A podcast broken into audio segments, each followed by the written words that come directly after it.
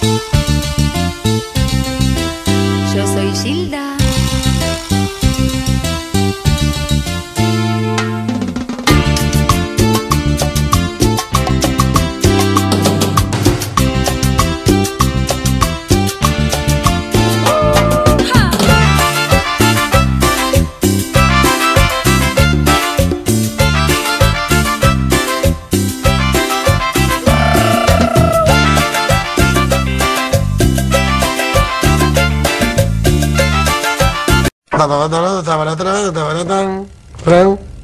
Bienvenidos sean todos al nuevo programa de Quilombo Podcast. Último programa de la primera temporada. Vamos a tener noticias, vamos a tener poesías, una entrevista con un compita de Chile. Vamos a tener algunas reflexiones sobre lo que nos ha dejado el humo de las min- megaminerías y demás. Y buena música, como siempre, para despedir esta primera temporada. Así que no perdamos tiempo y arranquemos. Sobre todo cuando se dedican fundamentalmente a hacer ruido.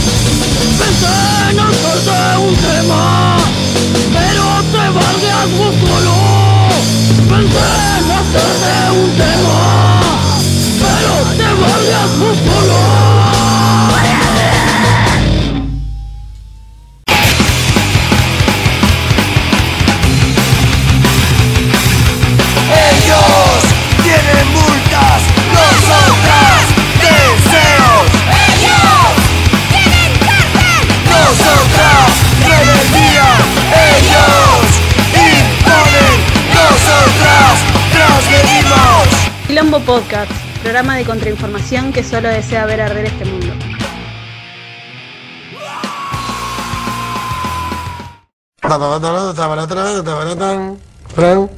Estamos acá con un compañero, un hermano, un amigo, una persona muy cercana a mía y que mm, por suerte nos dio las ganas de entrevistarlo y compartir este último programa de Quilombo Podcast de la primera temporada. Y más que nada para que cuentes un poquito mm, Igual mucha, mucha gente que escucha este programa eh, es de parte de esa región y al mismo tiempo también conocen algunos percances que están sucediendo allá y todo eso. Y por ahí, si quieres contarnos un poco más o alguna cosa que quieras contar y eso. Así que si quieres, te puedes presentar o avanzamos nomás. Eh, bueno, agradecer la invitación y nada, trataré de hablar desde la experiencia de, estar acá, en, también en, considerando los límites eh, que eso que eso tiene en relación a, yo como individuo únicamente, pero como parte de un contexto también colectivo. Así que no pretendo representar a nadie, esta es una conversación amistosa, amorosa, para poder también socializar eh, reflexiones y también algunas experiencias, dar a conocer, difundir, pero también eh, discutir, no solo informar y denunciar. Sí, de una. Sí, lo importante, o sea, desde Quilombo siempre la idea de la propuesta no es es algo estático de preguntas y respuestas, sino la idea es una conversación, ¿me entendés? También sintiendo no solo eh, la afinidad, sino también una cuestión de retroalimentación que es re importante a la hora de, nutrirse, ¿no? De, compartir, del hecho de crecer también como, como compañeros, como afines, como amistades, ¿no?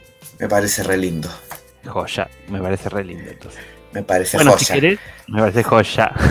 bueno, o sea, en este programa ya hemos hablado en varias oportunidades sobre lo que fue octubre, lo que significó para, para mucha gente, ¿no?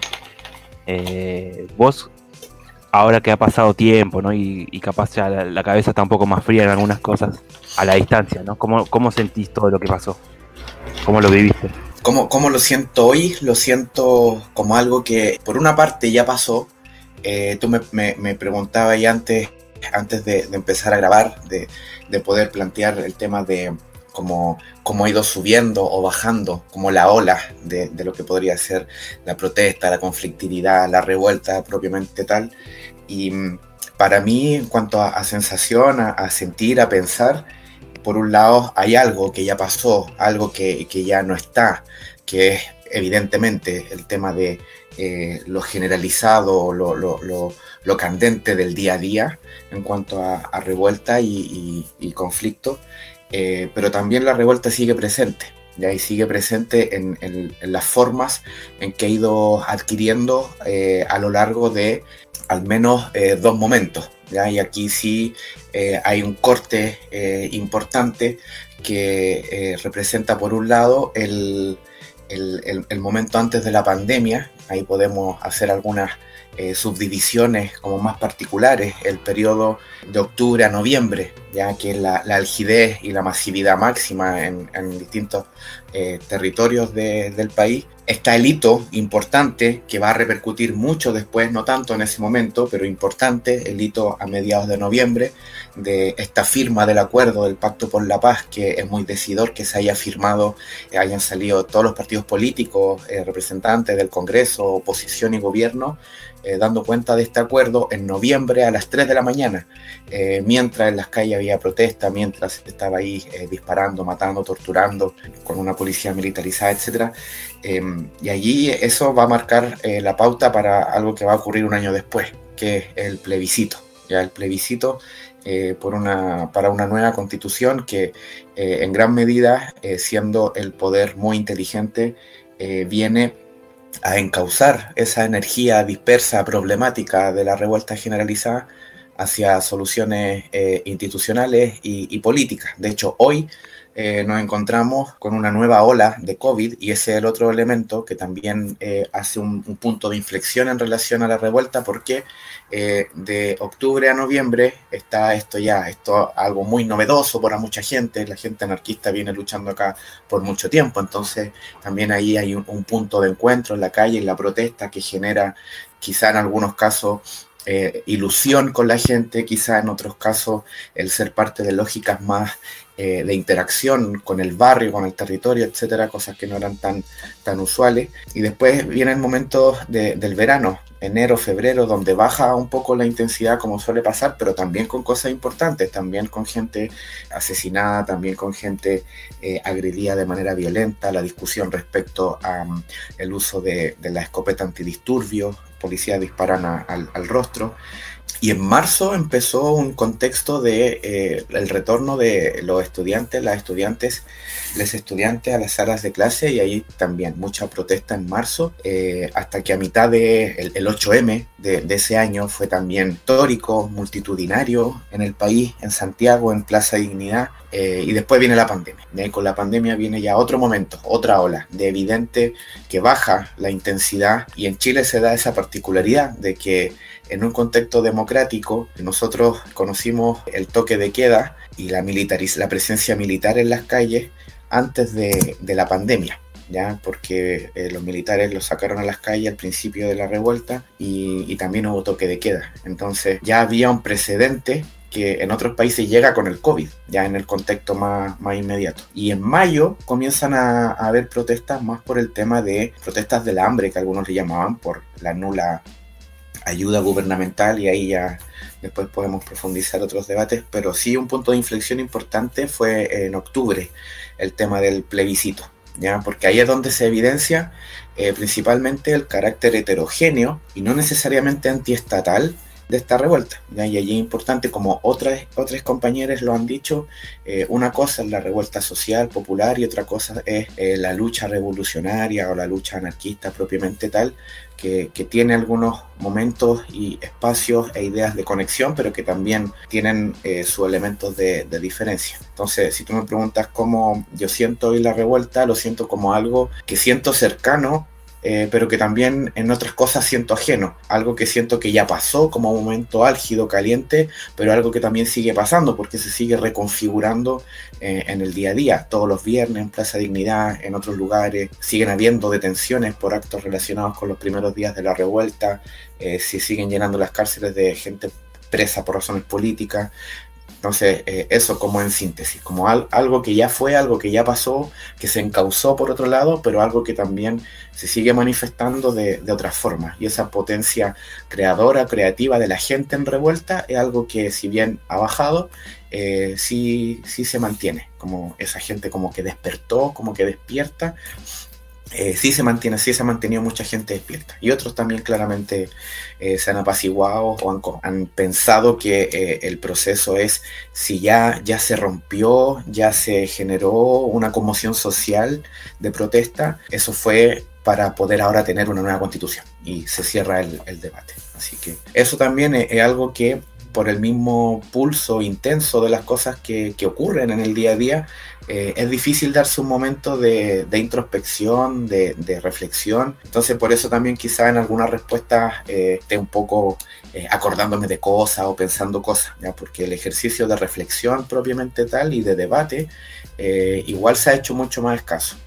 Porque hay una, un, estado que es de urgencia también permanente, más allá del, del tema del, toque de queda, eh, no me refiero al estado de emergencia del Estado, sino hay una situación de todos los días que pasan cosas, todos los días que hay alguna disputa, alguna controversia, que el monumento que, que retiran de la Plaza Dignidad, que en el sur eh, asesinan a, un, a, un, a, que en el norte hay eh, allanamiento a 18 personas acusadas de actos de la revuelta. Y en medio de todo eso, en junio también del año pasado, a mitad de año, la, las detenciones de, Francisco y Mónica, que allí también hay un hito importante asociado específicamente eh, a lo que tiene que ver con, la lucha anarquista, pero eh, sin duda también inserto en, el contexto general de, represión en relación a, la revuelta. Claro, sí. Creo que acá lo importante también es destacar eso, como que por un lado, como bien vos decís, está la revuelta más masiva, más popular, ha disminuido claramente o, que claramente ha tomado caminos más institucionales, no todos obviamente, pero sí la gran mayoría. Y a mí como que es imposible no hacer una comparación con otro contexto, con otra situación y otra, eh, otra economía y todo, con Argentina 2001, ¿me entendés? Como que yo, hablando con un montón de compas, como que yo lo relacionaba en ese sentido porque porque cómo hizo el poder a través de, la, instituciones que estaban súper mal vistas, casi cómo logró recuperar toda esa, todo ese, toda esa imagen, ¿no? Es muy loco eso también. Cómo lograr así, sí, meter más gente pendiente o libre a las elecciones o mostrás un cambio o un lavado de cara. Acá, por ejemplo, mostrás un político diferente, ¿me entendés? Encontrar esa figura política que se cargue todo, todos estos años de, de, mal, de corrupción y todo eso y se lo cargue al hombro y salga para adelante, como fue Kirchner, por ejemplo, acá. Una sola persona con todo su modelo logró apaciguar revueltas. Está bien, todo un sistema detrás tenía el chavo, ¿no? Que hacía planes sociales, que esto, que lo otro, para mantener a la gente ahí y que no se revele, ¿me entiendes? Y algo por importante es eso, como que siempre eh, valioso destacar que los compas como que sí, por ahí algunos empezaron a tener una visión más eh, social, por así decirlo, pero nunca dejaban de lado como la lucha anarquista, yo sentía. O sea, lo de Pancho y lo de Francisco y Mónica es un ejemplo clarísimo, ¿me? Sí, en, en, ese sentido, em, primero, esto que ocurrió en Chile el 18 de octubre, esto no había pasado en todo el contexto de democracia. Entonces, eh, ¿cuáles son los referentes eh, como más cercanos en temporalidad? Bueno, distintas coyunturas de protesta a lo largo de, del 90, el 2000, 2006, 2011, bastante asociado a lo, estudiantil. Eh, otras, podríamos eh, decir, eh, revueltas locales, territoriales, asociadas a conflictos socioambientales en algunos casos, o regionalistas en un país que es marcadamente centralizado como Chile, todo concentrado en Santiago y allí también habían situaciones de pequeñas instancias de revuelta popular, etcétera, pero no, no, necesariamente con un carácter de estar cuestionando eh, todo, que era lo que pasa el 18 de octubre, una cuestión eh, masiva de gente cuestionándolo todo, eh, en relación a, un eje primordial que podríamos definir como la, precarización de la vida y el hastío por un, mal vivir. así podría yo resumirlo, como lo que une a todo ese conjunto de personas, que un conjunto no centralizado, eh, heterogéneo, eh, y que a poco a poco, y sobre todo con el tema del proceso constituyente, eh, se le otorga una racionalidad política desde el poder y de los partidos políticos de izquierda también, para encauzarlo hacia la política tradicional. Y como tú dices tú, con nuevos rostros, con nuevas caras, y, una forma de hacer las cosas que para mucha gente que honestamente está apostando por un mejor vivir, se cree esto o cree también de que no, esto no va a ser así, ya nos cagaron otras veces, pero ahora no, eh, con el plebiscito para volver a la, democracia, eh, continúa el neoliberalismo y finalmente está esta eh, revuelta casi del 90 que se terminó la dictadura, 90, 2000, 30 años después, bueno, por eso la consigna, pues no son 30 pesos, son 30 años. Entonces, ese carácter heterogéneo, ese carácter no centralizado es algo que al parecer y muy evidentemente, y como un tema de modelo de cómo eh, de confrontación de fuerza en relación a, periodos de, revuelta, de cambio social, etcétera, al poder y a los, partidos políticos eh, y a la izquierda también tradicional le, conviene que, que se encauce por una persona que eh, diga, que representa, porque finalmente aquí estamos viendo también de cómo se ordena la vida en sociedad o en comunidad. Entonces, aquí hay una gente que apuesta de que puede haber una constitución pluralista, inclusiva, etcétera, etcétera, pero por otro lado, eh, y no porque nos alegre de que haya gente luchando, de que haya gente incluso eh, creyendo que los carabineros ya no debieran existir, etcétera, etcétera, pero no necesariamente tiene que ver con un correlato de de lucha sin las instituciones o contra las instituciones. Entonces hay mucha esperanza, hay mucha apuesta por futuro. Un poco eh, lo que otros eh, nos preocupamos de, poder también poner ahí sobre los debates, en lo que se difunde, es que no hay esperanza cuando las cosas vienen de la política y no hay esperanza y no hay futuro bueno cuando las cosas vienen de, los mismos mecanismos que siempre han oprimido. Entonces ha implicado ir un poco a la vuelta a lo más básico ya a lo más básico de lo que de un mensaje que se desea transmitir, que se desea socializar, eh, no como una persona común, sino como alguien que tiene una identidad clara, con una forma de ver las cosas anti-autoritarias. Y en ese sentido también eh, sí ha habido gente que eh, ha ampliado también el círculo de, difusión de ideas a una cosa más social y esta es una de las controversias que, que, hablábamos antes, cuando la palabra masificarse puede estar vaciándose de contenido radical eh, bajo la excusa o la lógica de querer hacerse entender para más gente. Entonces, eso sí yo creo que algo importante que estar siempre tensionando cuál es el rol de la gente que tiene ya un posicionamiento eh, antiautoritario o, o no hacia las soluciones institucionales, eh, de cómo se dialoga con el otro que está ahí motivándose en la lucha, eh, sin idealizar, pero también eh, sin subestimar la capacidad de creación autónoma de la misma gente, porque sí aquí ha habido gente que, que, le ha puesto harto aguante a, mantener viva esta llama de la revuelta. Sí, ese es un tema que es como milenario, yo creo, ya a esta altura del partido, ¿o no? La división típica que, hay siempre, ¿no? La gente que intenta hacer mensajes a la otra gente que no es de su misma movida, para no decir la masa, que eso. Y es como ir a otra gente que no hace eso y por un lado como que le dicen que es un gueto. Es como la discusión de siempre. Y que va, va a seguir existiendo, pase las cosas que pasen. Por ahí se pueden abrir, se pueden decepcionar y así sucesivamente, ¿no? Es como una construcción también de, nosotros, también de a dónde queremos apuntar, qué es lo que queremos hacer, a dónde queremos llegar también, ¿no es cierto? Por ahí yo lo veo, son aprendizajes, ¿no? También pienso por ahí, hay gente que en un momento por ahí reinteresa, no sé, yo pensando en mí, y la gente que me rodea, por ahí eh, cuando uno comienza como que le gusta ser más abierto en algunas cosas. Después se va seccionando, ¿no? Con el tiempo. y anda haciendo esas cosas, se vuelve más nihilista, por así decirlo. Pero bueno, es un aprendizaje que va a ser. Y por ejemplo, ¿no? Para amenizar un poco, ¿qué fue lo más lindo que viste durante la revuelta? y lo más feo? No, no, esta pregunta no venía en el cuestionario. Eh, ¿Dónde está el libro de reclamo? eh, mira. Ahí en. Te paso el número después. claro. Si me preguntáis ahora, eh, puede que no te responda lo mismo si me preguntas después, pero si me preguntas ahora. Pero te pregunto ahora en eh, este momento. Lo que se te venga a la mente, lo, más lindo que yo, yo, creo que por el tipo de configuración de, de, de personas, incluso justificándolo como que ya era parte de una idiosincrasia, una de las cosas como que sí, esta revuelta ha tenido mucho de un componente que es psicoemocional, que no, porque en algún momento se sentía como que ya se había ganado todo, pero en verdad recién se estaba eh, la gente literalmente en muchos casos despertando eh, masivamente o tomando una posición, más allá de la queja infinita ante la opresión cotidiana. Entonces, el quiebre, la ruptura con esa cotidianidad eh, en distintos ámbitos, yo creo que fue algo como, wow, así como este país se está como desmenuzando.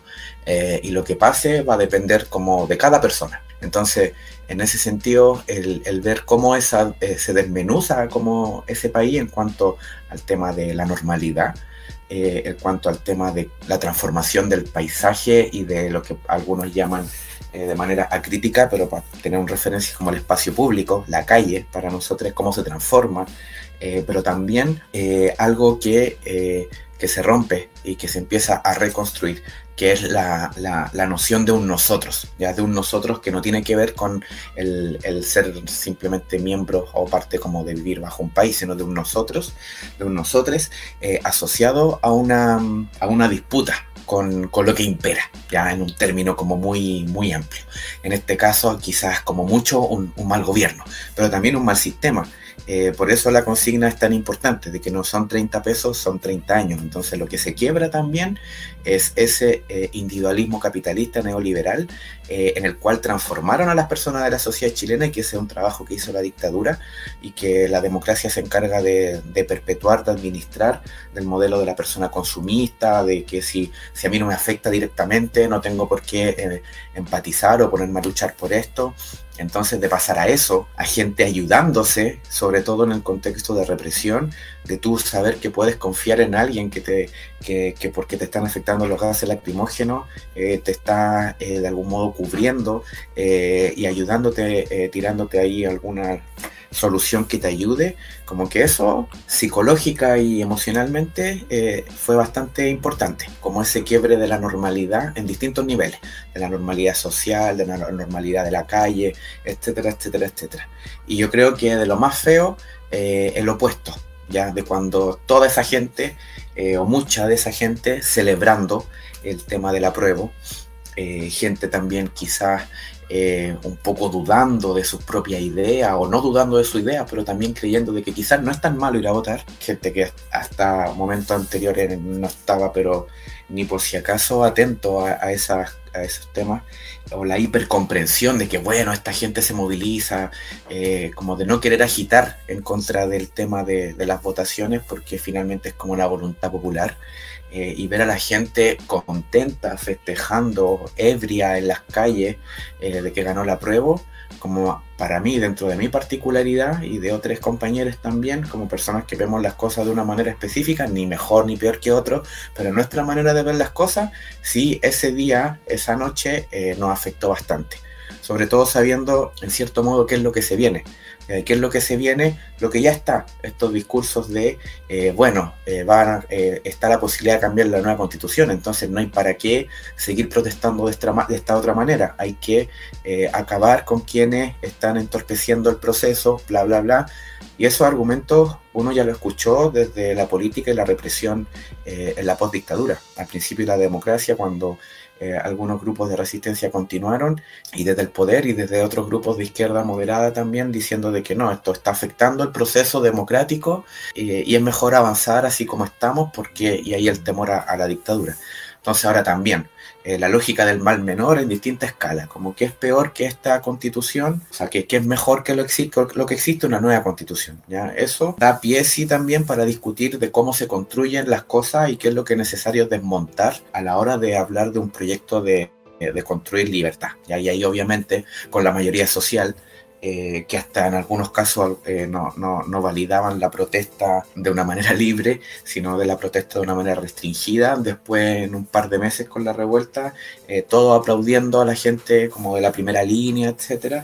Entonces, evidentemente no hay una total eh, acoplamiento de lo que la gente que tiene la, como visión de uno antiautoritaria espera o no del resto de las personas. Pero de todos modos sí fue chocante para mí y para otros el nivel de, felicidad en las calles eh, por haber ganado el tema de, la nueva constitución. Que está bien, o sea, ya, si quieren una nueva, cada sociedad va decidiendo también, pero porque sea de mayoría social y que esa mayoría sea de carácter popular, eh, no quiere decir que por eso yo tenga que estar de acuerdo o plegarme a ese, a ese proyecto.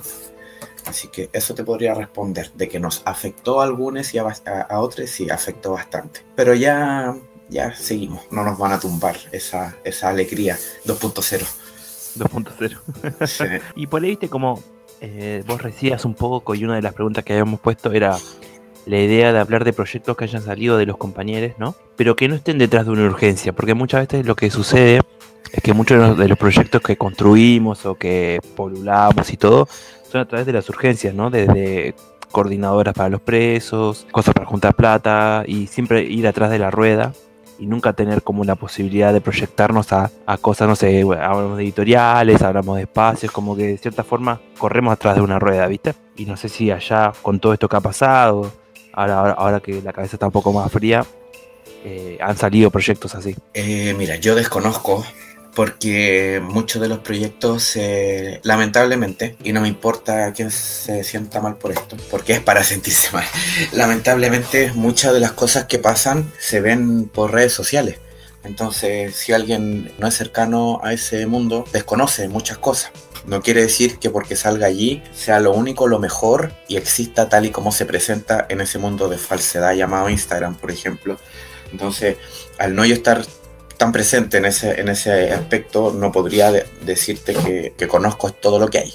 E incluso solo por vivir en una ciudad en específico no podría decirte todo lo que pasa a nivel eh, nacional.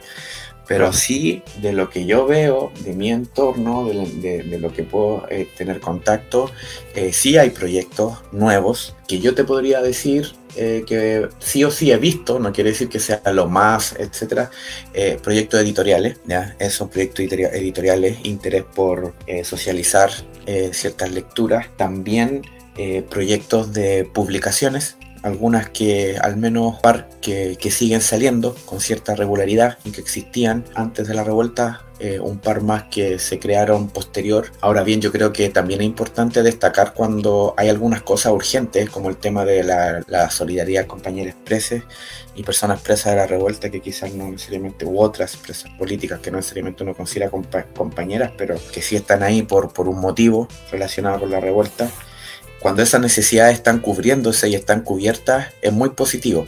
porque en, algunos otros momentos esa urgencia no, hay ni personas ni voluntades para resolverla en otro contexto, entonces eh, es importante decir que sí hay algunas necesidades urgentes, que sobre todo eh, la coordinadora 18 de octubre por la solidaridad con presas y presos políticos sí ha hecho un, trabajo muy importante. Eh, no solo resuelve urgencias, sino que también busca plantear una forma de cómo enfrentar este proceso. Y se posicionan también políticamente sobre el tema del plebiscito y, otros temas.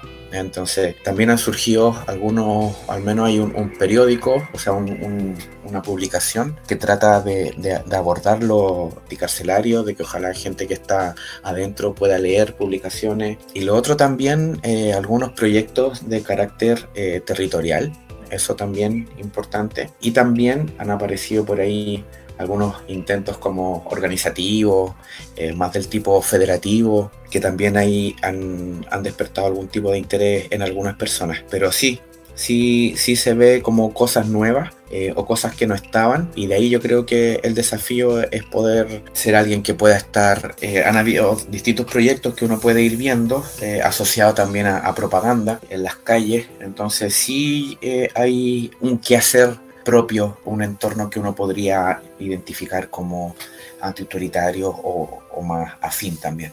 Si querés, eh, no sé, algo que me quieras contar, algo que quieras compartir a la gente que escucha la radio, la radio, entre comillas, este, este, humilde programita.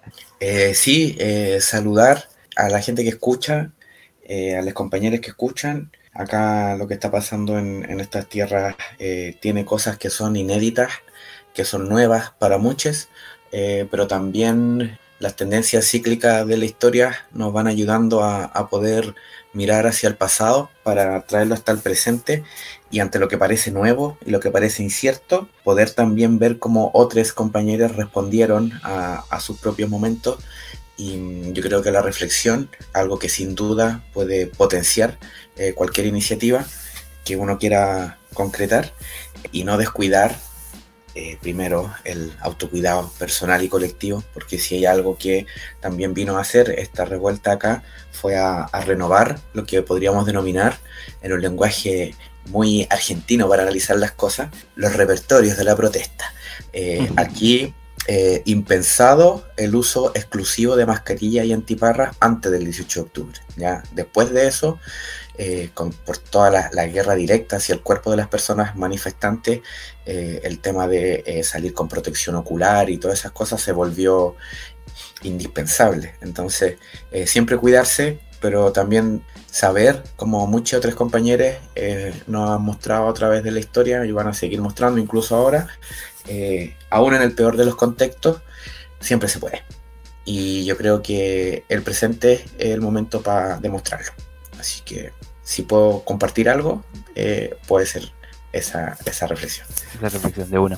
Y algo que quieras, alguna lectura, algún libro que quieras recomendar, no necesariamente de lo de Chile, puede ser de cualquier lado que te interese, como que la gente conozca, que capaz que no es tan conocida. Ah, como una recomendación de libro. Claro, o texto que te haya gustado. No es necesario que lo analices. Esto tampoco venía en el cuestionario. es una pregunta trampa. Llámeme a su supervisor. Hizo trampa. ¿Qué me voy a preguntar después? ¿Qué, qué me pasó con la muerte de Diego? Ah. ah. eh, ¿Algún libro? No, eso ya hablamos en el programa. y nos chupa un eh, huevo. Nada, yo creo que cualquier texto. A ver, es que hay tanta cosa, hay tanto, tanto, tanto, tanto. Bueno, depende de, la audiencia también del, programa. Yo creo que eh, igual si uno se mete, eh, yo insisto, recomiendo las lecturas de los clásicos vlogs, en donde allí hay eh, producción de conocimiento, producción de reflexiones, transmisión de experiencia a una velocidad que es, y también libros que circulan eh, a una velocidad que no es tan rápida como la de las redes sociales y que permite eh, ir macerando un poco más las cosas que pasan no solo acá, sino que en, otro, en otros lugares. Ya, yo recomiendo algún tipo de lectura, es la lectura de las cosas que pasan a nivel antiautoritario ácrata, tanto en, en este territorio como en el que en, en otro. ¿Ya? porque también allí eh, uno se da cuenta que pasan muchas cosas en el territorio donde vives, pero también finalmente eh, hay una conexión con las cosas que pasan en, otros países. Hay un diálogo y para mí esto mismo, este, esta conversación, eh, es tremendamente importante. ¿ya? cualquier lectura que abogue desde una perspectiva antiautoritaria a, a profundizar eh, el conflicto con el mundo de la autoridad me parece importante, pero también aquellas que conectan la realidad local con los contextos internacionales y la solidaridad internacional. Y de allí ya hay mucho, mucho texto, mucho libro. Aquí en Chile igual han, han salido algunos textos, algunos libros, pero no sé, no sabría qué, qué recomendar no me quiero casar con uno porque después dice, no, yo recomendaste si no recomendaste lo otro. Oh, Pero... se te enojar. sí, así. Bueno, espera, para Ya conoce a su gente. Agradecer el interés, eh, reiterar de que soy solamente un, punto, una mancha en, en todo esto pero que intenta molestar lo más posible y desde ahí también surgen reflexiones que también son particulares, son únicas, eh, pero que también eh, tienen un, trasfondo que es colectivo. Así que esos son los límites de lo que planteé, pero también son su posibilidad. Así que eso, agradecer tratar de apoyarse, de, cuidarnos, de estar conectados, de no depender de las redes sociales para comunicarnos por factores que yo creo que muchos eh, conocen, pero que se pasan por alto. Y nada, pues, procurar que viva, nada más. De una. Y yo, bueno, paso a cerrar. Obviamente te doy las gracias por dar la oportunidad, ¿no? También de, tener una charla amena, de poder compartir saberes, ¿no? Que siempre es re importante, como dijimos al principio. Todo el cariño, también todo el Nehuen para toda la gente que está luchando, toda la gente que está atrás de una reja, que está por, que está y sabe por lo que está. Toda esa gente que sufrió todos estos meses que fueron re duros para un montón de personas y que sin embargo con, con valentía, ¿no? Con amor, con, con odio también, con violencia, lo da todo, ¿no? Y lo damos todo siempre. Así que bueno, te doy obviamente las gracias y, cerramos el Y eso, y como dijiste vos, somos una mancha, somos odiosos, malditos y molestos. y no queda de otra forma. Eso, muchas gracias y todo un, honor que esta primera temporada, no sé si es la primera, ¿es la primera? Por supuesto, de muchas. Que esta, primera temporada de muchas eh, haya tenido este broche de oro. Ah. no, bromeando, igual me ponen, me ponen nervioso estas situaciones, pero nada, trato de mantener la compostura y, y eso. Muchas gracias, de verdad, de corazón.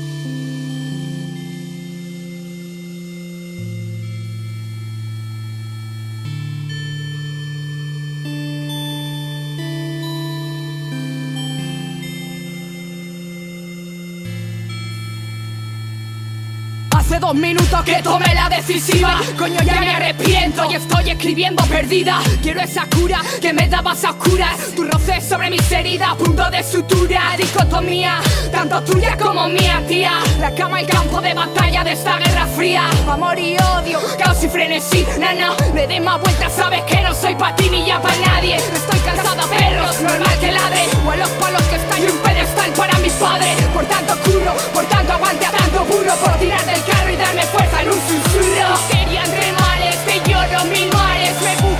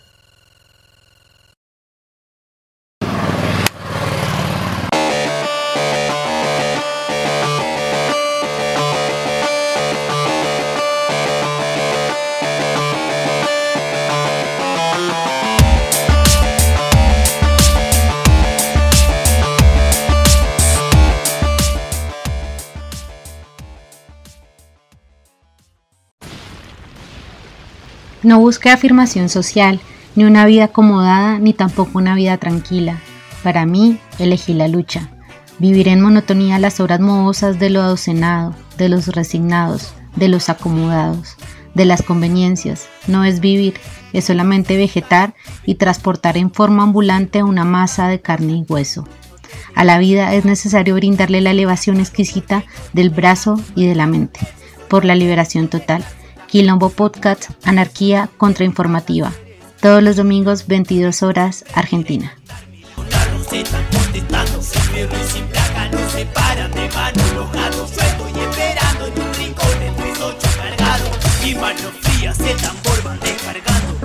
Mi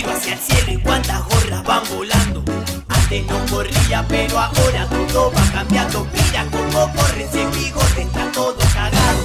Falta en el barrio. ¿Qué pasó?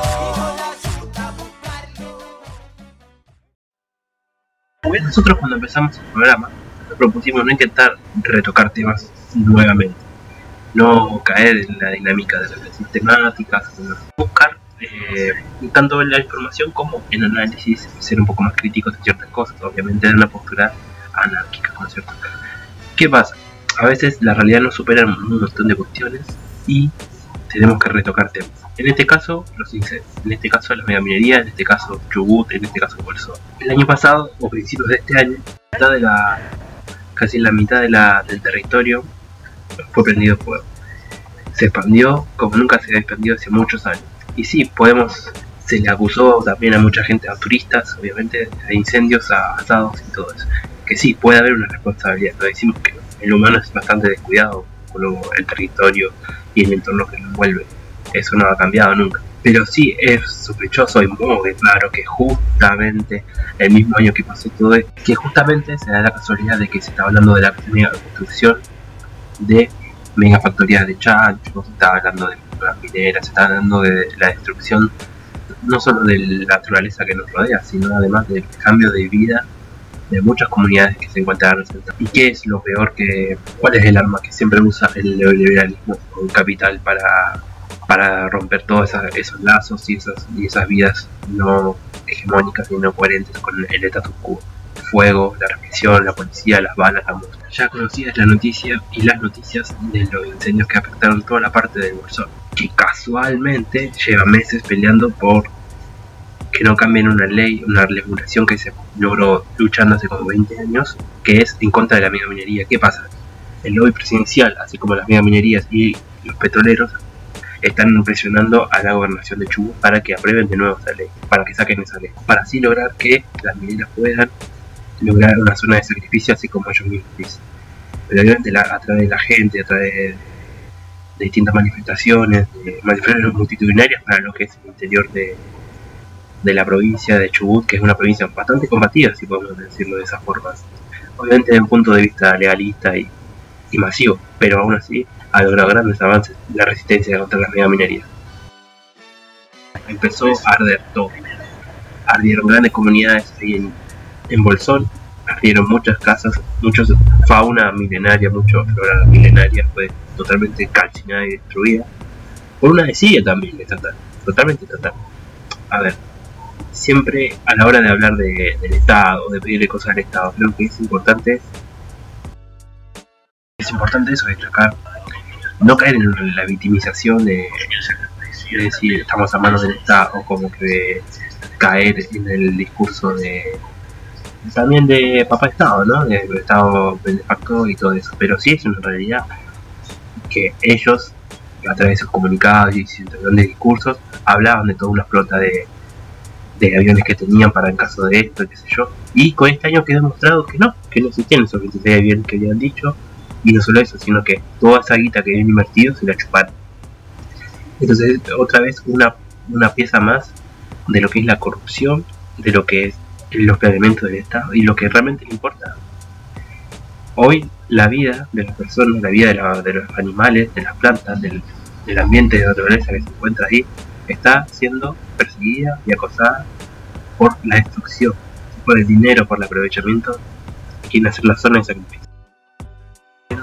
O sea, hay gente, o organizaciones o partidos políticos que quieren caer en la victimización y no, el papá Estado no me cuida, entonces no podemos hacer nada. Y la realidad es que solamente la gente sabe a la gente. El pueblo sabe al pueblo, como dicen por ahí algunos. Y esa es la realidad. O sea, la realidad es que hay que fortalecer lazos. Hay un montón de compañeros que desde aquí en Buenos Aires están juntando dinero, están juntando víveres y cosas para llevarles para allá. O sea, existe ese, ese vínculo, ese, ese trato. Y creo que eso es lo importante, fortalecer esas cosas, no caer en los discursos tan victimistas de, del Estado, papá y todas esas cosas, que es una verdadera mierda. Y también estamos acostumbrados a eso en, este, estos lugares. Estamos acostumbrados a que, en cierta forma, como el Estado es más benefactor, eh, hay mucha gente que te dice, no, bueno, pero los planes y todo eso. Sí, seguramente, si venís de otro lado y o, te tocó más duro que a otro, obviamente vas a aprovechar eso. Y no es algo para jugar, pero sí a la hora de construcción de las cosas, a la hora de generar lazos, a la hora de generar relaciones o de cuestionar la realidad que nos rodea, es tan necesario todas estas cosas, todos estos lazos que generamos, ¿entendés? Hoy generamos estos lazos, mañana generemos otros y así sucesivamente. ¿Y qué pasó entonces? Nuevamente el presidente quiso ir a correr la cara a lo que fue ahí en el bolsón. Y obviamente la gente enojada por esto de la minería, enojada por este incendio, lo fueron a increpar. Una vez más, demostrando que los sindicatos lo único que sirven es para reprimir a las personas, para no dejarlas organizarse. La UOCRA oficializó como policía. Entonces se enfrentó con los manifestantes, hubo un, par de piedrazos y el presidente se fue como corriendo rapidito con las manos. Y eso me parece re importante destacarlo. Como un grupo de personas mostrando su rabia no dejó que en un pueblito de no muchos habitantes dejaron y pusieron en jaque a mismo presidente, mostrando su, enojo, su rabia, y eso es re valorable, ¿me entendés? Es re valorable. Y creo que también se ha perdido un poco eso de la acción directa contra los cabecillas del poder. Y qué importante que es, porque mira, salieron todos los medios nacionales, visibilizaron el tema de la minería, aunque ya estaba visibilizado, sí, pero una postura más de ambientalistas locos, hippies, versus gobierno progreso y demás. Creo que esto demostró una vez más eso también, esa confrontación. Sí, después el presidente puede decir, no, que están enojados por la minería y yo qué sé, y bla, bla, bla. Y también deja una vez más el, el, rol que cumplen los sindicatos en estos gobiernos benefactores. La represión, la UOCRA, la UOCRA, la UOCRA así como los ferroviarios y demás sindicatos, ese es un laburo. La muerte de Mayor Ferreira, la Avellaneda, el productor ferroviario. La represión en el sur de la UOCRA o los petroleros. Esas cosas no se olviden a días de lo que va a ser la conmemoración una vez más por en contra del golpe de Estado y va a haber un montón de partidos, organizaciones y demás festejando el 24 de marzo. Creo que es importante retomar toda esa lucha de las personas, de los individuos. Sí, tal vez organizamos organizaciones o no, pero es re importante. Creo que esa fecha es importante también en esto porque quiere decir que tanto en democracia como en dictadura las desapariciones, las muertes, las dictaduras nunca, nunca han acabado. Hoy la democracia nos ata con sus obligaciones, con sus leyes, con sus reglas, con su deber ciudadano. Para ir cerrando un poco este tema, la idea siempre es mostrar esas resistencias que no son tan televisadas, esas resistencias que llaman a las personas a activar en contra de las cosas y a que todo es posible, a que cualquiera podemos hacer las cosas que queramos con práctica, con cuidado, con la gente que nos rodea, que tengamos eso claro, con la mente fría, pero con la activa.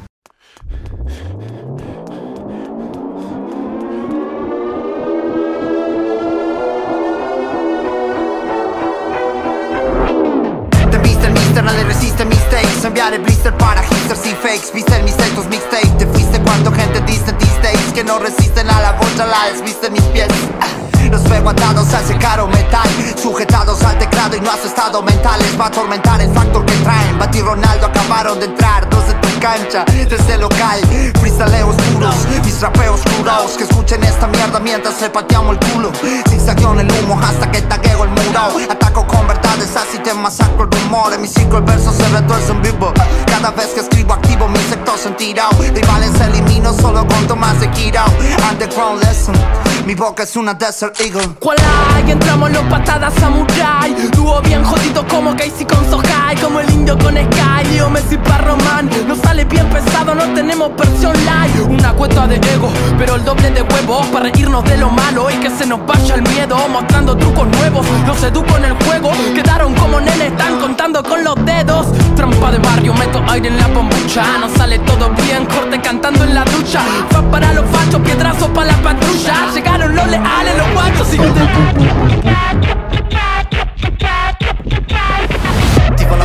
Índigo, flotando con lo mínimo Se sabe quién lo traigo, los olímpicos. Que me escapo de los dígitos, estrato de los vividos Pinto de a cuatro, mis retratos anímicos. Es verídico, entre Mickey y yo Hay un espacio de creación llamado jeroglífico. Estereoquímico que me vio y no me eliminó. Detrás de la data que atrapa los rítmicos. Iba de black man, libero white lies Porque no hay plan, hay white guys con mi white guy Yo, dime la reina Se me cayó en el ángulo, guacho, puedes buscarla. Esta es mi el game, es que nací ese tres, joven bandido sin ley. Esta es mi sed en el game, es que nací ese tres, joven bandido sin ley. Guay, estoy demasiado loco para que me entiendan la mierda que traigo. Busco respuesta, pero que esa mierda me cuesta porque vivo hablando. Con la toma, con lo que se queda, noche no la poca, con lo que se pueda. No nos tumba nada, vinimos a dar pelea, nunca nos costó un carajo nada contra la marea. Hey, yo, Roman, recién me entero que no puedo delirar, que me tengo que cerrar en un flash elemental rapero. No quiero ocho vuelos, más allá de la gelada que impusieron. Acá la industria nacional, por picarla en un penal, todo mal, reyes del potrero.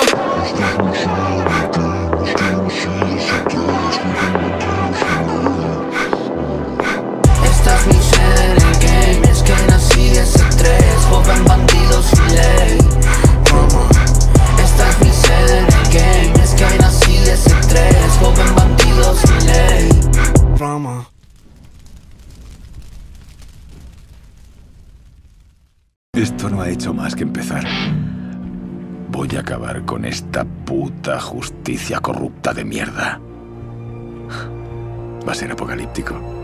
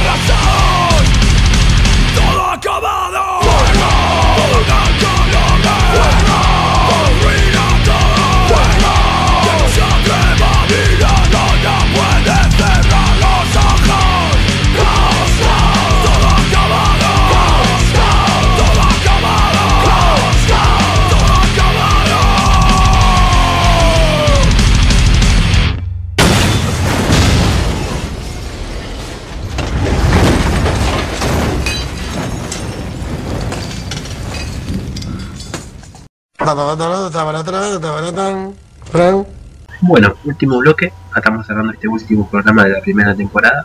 Esto no es una terminación, es una pequeña pausa para tomar más impulso en lo que vendrá. Lamentablemente nosotros queríamos hacer un poquito más largo, pero por cuestiones de voz, como están escuchando más gangoso, eh, no puedo hacerlo más largo. Este bloque siempre lo dejamos para las noticias y para cositas lindas que van, que nos van contando. También una noticia linda, pero hay que contarle, creo que es importante porque las luchas continúan, van a continuar y siguen continuando hasta que la autoridad caiga, ¿no? En el día de ayer se produce una huelga de hambres de prisioneros políticos en Chile. En ellos se pide la liberación de Marcelo Villarroel, de varios presos mapuches, varios presos de la revuelta y presos anarquistas. Creo que es importante también eso, ser solidarios, informarse y difundir información. Así como lo es el acampe en tribunales que hace rato que venimos hablando, explicando cosas, también lo mismo. Aún continúa, hace muchísimo tiempo que está, necesita que le hagan el aguante, que vayan, que conozcan, que compartan, que difundan, que donen, y eso es re importante por eso, porque la continuación de las luchas van a continuar, y nosotros tenemos que estar preparados, apoyar lo que, lo que nos parezca, lo que necesitamos afines. Les dejamos también la información de que hace poco nos hicimos un Instagram, Quilombo Podcast, así que nos pueden seguir por ahí, vamos a estar haciendo un programa especial pronto de Bauxis y además vamos a estar subiendo cositas y tomando no, la idea no es ser un portal de noticias, obviamente en el Instagram, porque no hay tiempo y no me interesa. Pero sí informando cada cosita cada tanto, cuando hay ganas, tiempo y importancia. Eh, obviamente le doy las gracias a todos los compañeros que, y a todas las personas que conocimos en el transcurso de esta primera temporada, a todas las personas que entrevisté, a todas las personas que han escuchado el programa, que se acercaron, que preguntaron, que aportaron, que lo bardearon. Eh, un abrazo para todos. La guerra continúa. Estás más resentido que un Kobani retirado. Quilombo Podcast, programa radial de contrainformación que solo desea ver arder este mundo.